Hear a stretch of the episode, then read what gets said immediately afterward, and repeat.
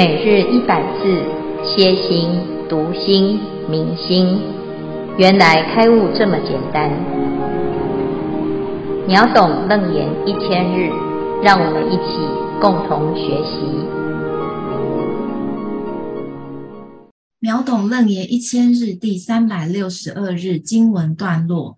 于是如来告文殊师利法王子：汝今观此二十五无学诸大菩萨。及阿罗汉各说最初成道方便，皆言修习真实圆通，彼等修行实无优劣，前后差别。我今欲令阿难开悟，二十五行谁当其根？兼我灭后，此界众生入菩萨圣，求无上道，何方便门得易成就？经文消文，佛敕文殊简则。最初成道方便为最初发心，乃至成道，无非以根、尘、识十八界以及七大为修行权巧方便。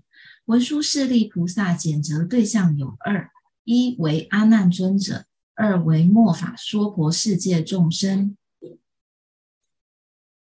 文殊势利菩萨在楞严经有四次出场的因缘，第一场为。卷一阿难示堕，菩萨持咒救护。第二场为卷二十番显见之显见不分。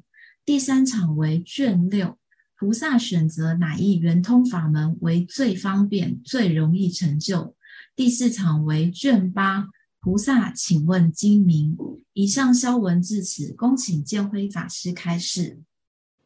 诸位全球云端共修的学员，大家好！今天是秒懂楞严一千日第三百六十二日，佛陀跟大众啊，都在这个二十五门当中啊，学习了各种不同领域的最圆通的法。这个法到底孰优孰劣呢？啊，其实啊，在这个整个二十五门当中啊。每一个法门都是最好的法门，可是问题是，当二十五门全部都放在我们眼前的时候，阿难突然不知道要从何入门，乃至于一切大众可能也有这种问题。公说公有好啊，婆说婆有好，那到底谁的比较好？通通都很好，可是我们有时间又有限，哈。所以呢，佛陀在这个时候啊，就请文殊菩萨。我们知道呢，这文殊菩萨出场的时机非常的重要。在一开始呢，他是带着楞严咒的加持，这个咒的功德力，去把阿难跟摩登伽女给拎回来了。好，那也开始了这个楞严经的序幕。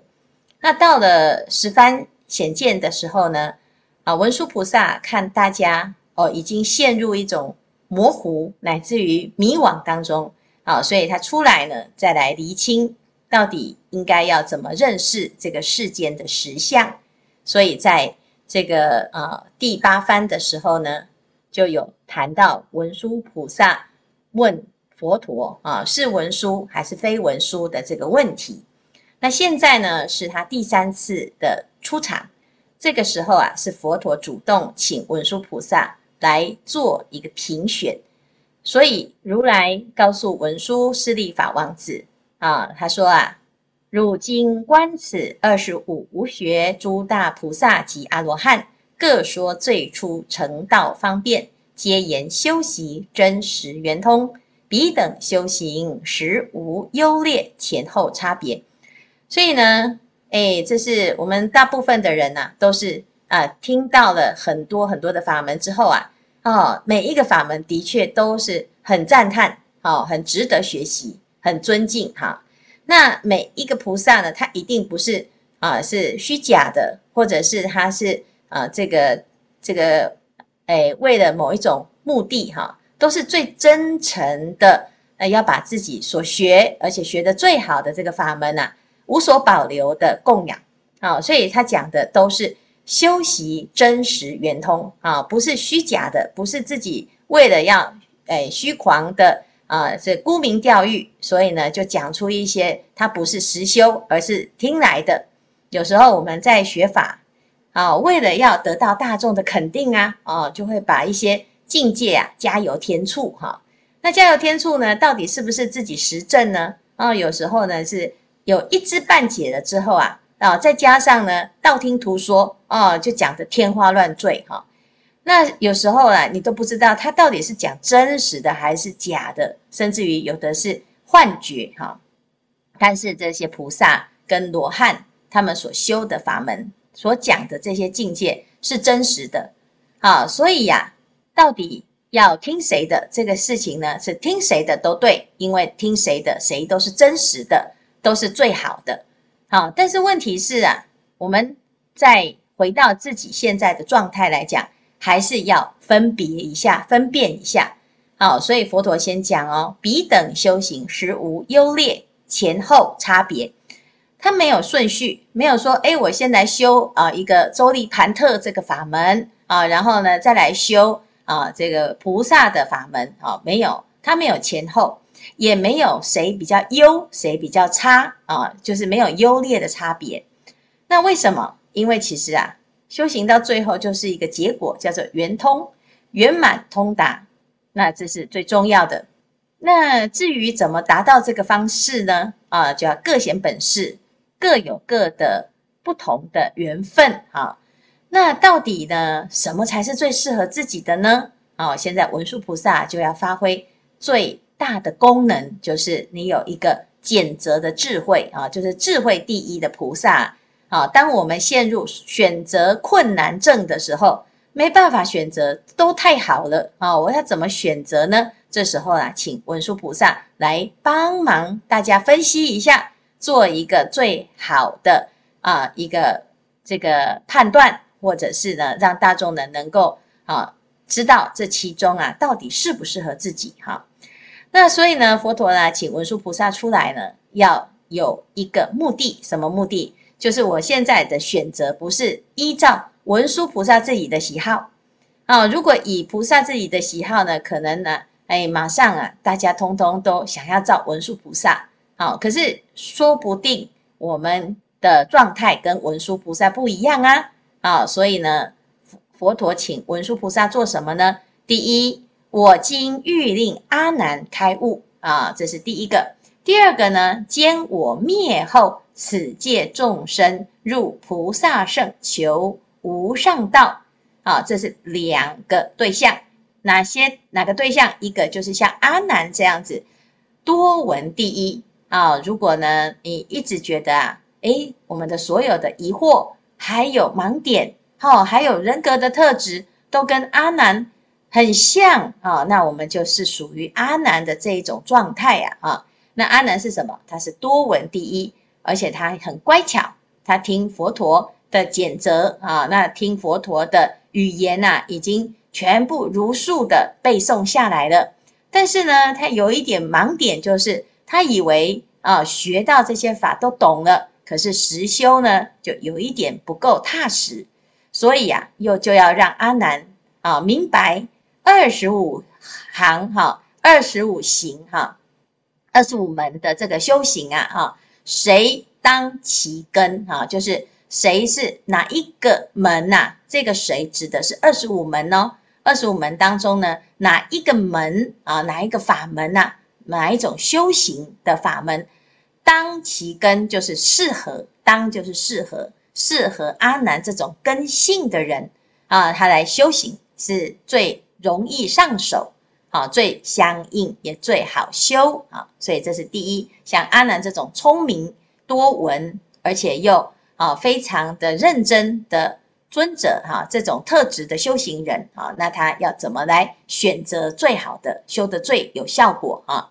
第二个呢啊，那还有就是坚我灭后，就是佛陀啊入涅槃之后啊啊，这个娑婆世界的众生叫做此界众生。那此界众生呢，在娑婆世界其实遇到很多的障碍，那也有很多的困境，但是呢，也有。很多的特别的优优秀的根性啊，就是在娑婆世界的众生当中呢，他的确也有一些很独特的一种特质。那这种特质的众生呢，如果他发菩提心啊，来求无上道啊入菩萨圣的时候呢，他愿意啊成就无上菩提，那是不是有适合这一个娑婆世界的众生的根器的法门？怎样的法门最好修？叫做何方便门得意成就，就是最方便的啊。那我们常讲方便呐，啊，就是这个哎，方便就是方便哈。什么叫方便？就是哎，这个方法是最快啊，最适合，然后最有效果啊。所以这个方便当中又更方便，就是得意成就，目的是要修得很有效，叫事半功倍哈。甚至于呢，只要一个啊法门修好了呢，其他法门通通都包括，那这是最简单、简单入门，然后又能够达到目的，那这是最重要的。所以修行要聪明修啊啊，那聪明修要问最聪明的人，他就会帮我们选一个最聪明的方式来修行。哪一个法门是最聪明的呢？啊，这是我想大家都会很想要了解，也很想要听。文殊菩萨怎么讲？哈，有时候呢，众多众说纷纭啊，每一个都说他最好的时候啊，都要选我选我，那到底要选谁呢？啊，所以这时候呢，就要有一个有公信力的啊，一个这样子的大众啊，哈，那这样子的一个代表来帮我们来做评选啊。所以以前呢，有人说啊，师傅啊，这个二十五圆通里面，诶，怎么没有文殊菩萨的法门呢？啊，其实啊。二十五圆通里面呢，有一个法门是文殊菩萨也在修的法门啊。但是呢，因为他是要作为评审啊，所以他不可以参赛呀。好，等一下跑进去呢，诶，他自己就选他自己哈，那这的这个就会失去一个公信力哈。所以呢，这个菩萨他要有一种啊，这个公平、公正、公开啊的一个评选过程。所以接下来就会一一的分析哈。否则呢，我们直接啊就投票啊，票选到最后，呃，我最喜欢的那个法门，那其他的人呢就会觉得为什么？啊，明明我呃也是最好的啊，我的也是圆通啊，那为什么呢？我会被啊没有选上呢？啊，那是不是有一些原因哈？所以在这个地方呢，我们接下来就会开始来学习文殊菩萨怎么来评选，然后同时呢，也让我们再回顾一下啊前面。的这个法门当中呢，诶，这个有一些法门啊，的确也是值得我们还是学习的啊。只是有时候呢，我们要啊，在这个拣择的时候啊，要能够知道，这前提是这些法门都是最优秀的啊。那这一次的选择是因为要针对此界众生，还有阿难这种根性，好，而不是。这一些法门真的不够好，那这样子我们前面这二十四门是不是都白讲的哈？都跑龙套的哈？啊，就是要来衬托出那一个最厉害的，那这样我们算什么哈？所以其实不是这样子哈。所以希望呢，哎，我们接下来啊，哎，在一步一步在回顾的时候，同时在分析，大家一定要记得，不是这个法门不好啊，是针对阿难跟此界众生，那在这个修法上呢，可能会遇到什么困难？或者会容易落入某一种误圈哈误区哈。好，那以上呢就是我们今天呢要请文殊菩萨来为大众帮忙做评审的一个内容哈。好，那我们来看有没有什么问题或者是分享。师父阿弥陀佛，不好意思哈，又是我这一张老脸上来哈。那我记得师傅曾经提到过哈，整个《楞严经》最重要就是。怎么可以先把答案写出来呢？哎，对了，我有偷看答案了，我就偷偷的去看答案了哈。先不要看答案。那那这里应该是泄题了，不行。泄题，泄题，不好意思哈。哎，那为什么要泄题？我等一下讲为什么要泄题，因为这个耳根圆通啊，对我们临床医师实在太重要了。我就事实上我是在分享，呃，耳根圆通对我来讲，耳根圆通是是最重要的了哈。嗯。那这里一共有两百四十四个寄语了。那接下来有有师兄啊，也会分享这两百四十个寄语。那我真的是偷看了答案哈。这个答案当然是之前被打了一千两百分的耳根圆通了。好，好，请看下一张。我们临床医师哈。每一次病人住院，我们当然都要写一份住院病历哦，写写个漏漏等吼，有很多啦，啊，包括处方啦，呃，生命现象啦等等啊，最重要的都是一份住院记录。那大家可以看到这份住院记录哈，从一开始病人的基本资料，基本资料甚至包括地址都很重要哈，要要流行病调查，然后接下来做主诉，病人到底哪里有出问题？比如说病人讲我咳嗽咳了三个月。接下来就是现病史，从头要问他说他整个治疗的过程是怎么样，然后过去病史、药物过敏、身体检查一路下来，大概一页两面哦，要写四张啊，包括影像检查，那最后才有一个诊断了。所以这当中哦，医病关系哈，就是医生要注意去聆听呐，要要要整个把耳朵打开来哦，去听听看病人到底是怎么一回事，特别是内科医生，因为内科医师啊。他常常要诊断啊，他常常要做诊断，等他诊断出来以后，当然就要交给外科医师开刀了。所以你可以发现哈，诶，最需要聆听的病人诶讲的话，要医病关系沟通最重要的，事实上是内科医师，那就造就了外科医师是怎么一回事呢？好，下一张。那因为外科医师啊，那变成这个聆听变成我的罩门。我根本不要听呐，我要病人听我的，干嘛要我要听病人的哈？我只要跟他讲，你开刀就住院，不开刀就出院哈。那所以我常常被我家的同修啊师姐骂，骂说啊，你耳朵都不打开，我在跟你讲什么你都忘掉哈。那我说没办法啊，这是我的职业啊。我我只要跟病人讲，这病人为什么要开刀啊？啊，开刀有什么问题？让做好了，呃，到底是他听的听我的，还是我听他的？那今天我们来学耳根圆通，事实上又比聆听呐还向上一着。好，我们看下一章。像这样，那一般我们世间法哈，我们都是在行为科学上对聆听呐有五个层次啊。哈，像第一个层次，就像我这样子，听而不闻呐，不可能听到的哈，还顶多是假装聆听哈，让你以为我在听，其实我没有在听，我就在想一些有的没有的。第三个就选择聆听，我只听我想要听的啊，我不想听的我就听不到。第四个专注聆听，但是还是有我的判断哦，在人我思维当中做判断。虽然我很专注聆听，到第五个层次才是整个放下来，能够设身处地的聆听。那我们在文字上，你就可以发现哦，观世音的这个那个耳根圆通法门哦，一开始这个出语文中入流往所。我们看看这个字义啊，你就可以发现，其实一个临床医师到层次五的话，已经很不错了。他已经是一个仁心仁术啊，哎，不好不错的医生。但是在佛法的修行上啊，可以说啊，他连开始都还没开始，他开才要开始进入入流往所这个阶段哈。所以，呃，佛法真的是无上甚深微妙法了哈。接下去还有动静根结空昧。所以，我们应该好好的跟着师父啊，好好的来学习佛法。我大概就这样的分享。所以我要修的是舌根嘛，哈，就讲话就好。内科医师才是要修耳根啊。好，感谢大家。那看来就是我们这个外科医师已经开始修行了。所以其实呢，哎，不管有没有从哎这个设身处处地的聆听哈，其实呢。啊，现在听到了观世音菩萨的耳根圆通章，其实每一个人都已经在用自己的聆听的这个闻性了啊。所以呢，其实我们虽然说不听呐，啊，但是呢，其实这个病人的心声，我相信医生都听得到啊。即使他没有在语言上啊，那去听病人哀哀叫啊，但是呢。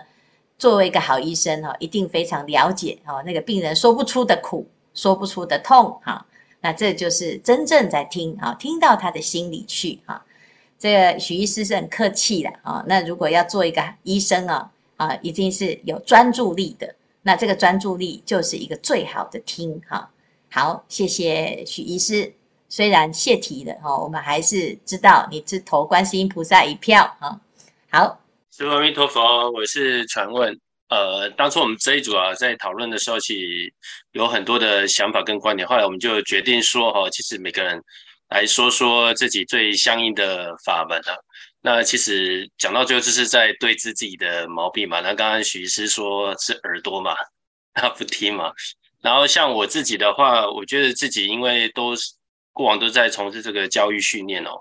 所以自己就有一种好为人师哦，那种就觉得哎，我老师都是给人家建议嘛，那遇到有些人跟我观念不一样的时候，就是要去跟他做辩论嘛。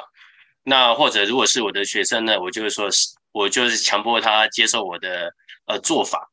对，所以呢，事实上呢，我觉得那个内在呢，就是有一种呃我执哦，就是认为我我才是对的，我我学很多我才是对的哦啊，那其实就是那个我很大，并不是爱很大哦。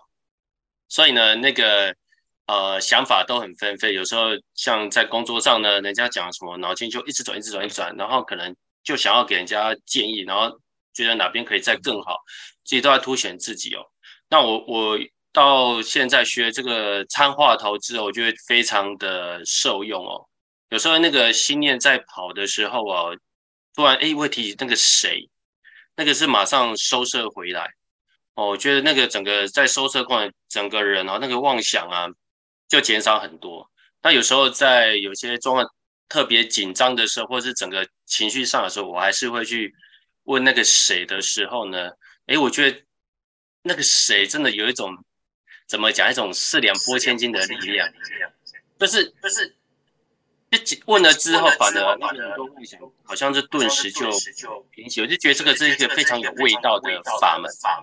嗯，对对。那另外一个呢，就是在那个法门是也也是用意根修行，也是送华严经这件事情。我觉得送华严经这件事情，呃，影响影响影响很大，是在于说。呃，其实有时候是有些观念想法，其实蛮根深固执的哦。我觉得透过诵华严经可以去除自己的那一种匮乏感、紧张感哦。然后，其实有时候做这种教育训练人员哦，老师要常常可以出题出呀，啊，会说的不见得会去做嘛。可是，在送华严经过程，我觉得很很棒的是说，可以扩大我自己的心量、跟格局、跟思维。哇，每次送华严就觉得哇，那个菩萨的发心这么的深、这么广、这么的大。然后我觉得自己渐渐会对行对行动这件事情哦，我跟过往自己都有体会，就是慢慢的那个积极度，整个都会提升。对，那尤其像现在啊，如果是坐捷运上班，就在搭捷运的过程，就是打开华严经去送的过程，我觉得那个是非常充实跟踏实的。对，真的是觉得到哪里哦，真的是可以这么的简单，到哪边都可以安住。嗯，以上。阿弥陀佛，谢谢传问啊！传问你的法门是，哎，一根圆通是吗？这个意根圆通呢有两个，一个是参话头，这个话头啊要参，就是参到把这个意念上的执着啊，把它给破除啊。所以问在答处，答在问处哈，用问的方式，用参的话方式来破除自己无始以来在意念上的执取哈。那第二个呢，就是也是一根的修行啊，就是让自己的心量广大，而没有任何的执着与障碍，扩大心量哈，让自己的菩提心可以啊达到最大最大，就是无有边际哈，无有穷尽。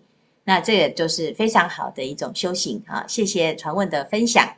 好，那我们再看第三，师父，各位师兄，阿弥陀佛，我是法师。今天的经文，如来请具有大智慧的文殊菩萨为阿难及佛灭度后的众生选一门修正圆通法门。我们这一组讨论的结论是，我们是佛灭度后的众生，虽然佛得浑浑噩噩，根基也不如阿难，我们就试着选填志愿，看看自己适合修哪门圆通。呃，我自己选的是生死圆通，为什么呢？因为优波离尊者让我觉得他身得自在，心得通达，身心通力，所以我觉得很殊胜。尊尊者的出家因缘让我觉得很欢喜跟赞叹。我修先分享优波离尊者的其中一段故事。优波离尊者因为出身为最低的奴隶的首陀罗族，身体瘦弱，个性内向，这个跟我差不多。母亲让他去当理发师。当母亲带他去帮佛陀剃发时，在剃发的过程中，尊者母亲四次问佛陀。第一次，尊者母亲母亲问佛陀时，觉得如何啊？佛陀说，身体太弯了。事实上是优波离尊者帮佛陀剃发时，因为太恭敬，不敢直起腰。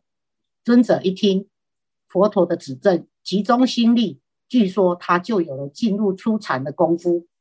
第二次，尊者母亲又问佛陀：“这次怎样啊？”佛陀说：“现在身体好像又太直了。”优波离被佛陀这么一说，不敢妄想，一心一意。据说他这样就有进入二禅的功夫。过了不久，第三次，尊者的母亲再问佛陀：“现在优波离剃法怎么样啊？”佛陀想也不想，就说：“入息太粗了。”优波离一听，立刻专注在呼吸上。据说他这样就有了进入三禅的功夫。第四次，尊者母亲又在问。佛陀现在优波离剃发怎样啊？佛陀回答说：粗习太粗了。优波离此刻连呼吸的念头也放下，忘记手中的剃刀，一念不生。据说他此刻就有了进入四禅的功夫。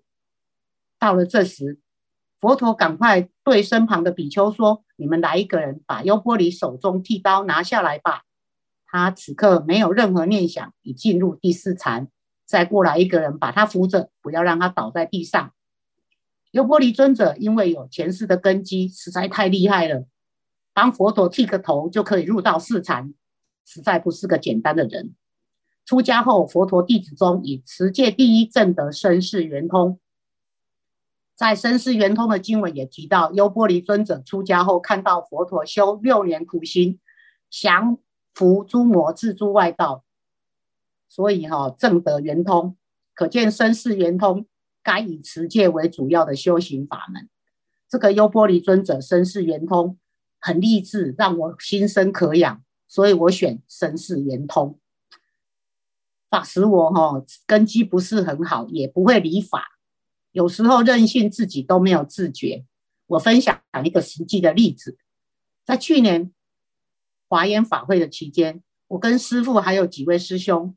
午斋的时候，玉梅师兄跟娟娟师兄就问师父：“因为菜太多，可以给师父一些吗？”师父说：“可以呀。”我一听也说：“我要分一些给师父。”我看两位师兄不约而同都夹了同一种菜给师父，我呢就夹了另一样菜给师傅。我就问师兄：“你们两个为什么就夹同一个菜给师傅啊？”